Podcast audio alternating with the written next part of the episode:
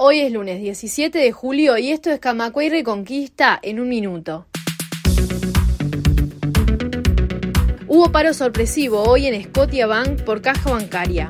El paro se desarrolló de 6 a 13 horas en todo el país. AEBU continúa movilizado en busca de soluciones para el Instituto Previsional. FOSE emitió un comunicado en el que se declaró un conflicto y denunció que la empresa estatal está totalmente desarmada y que la falta de personal es crítica. En comisión de presupuesto del Senado, el ministro de Defensa Javier García informó que los salarios del personal militar se incrementaron por encima de la inflación hasta un 12% en algunos casos.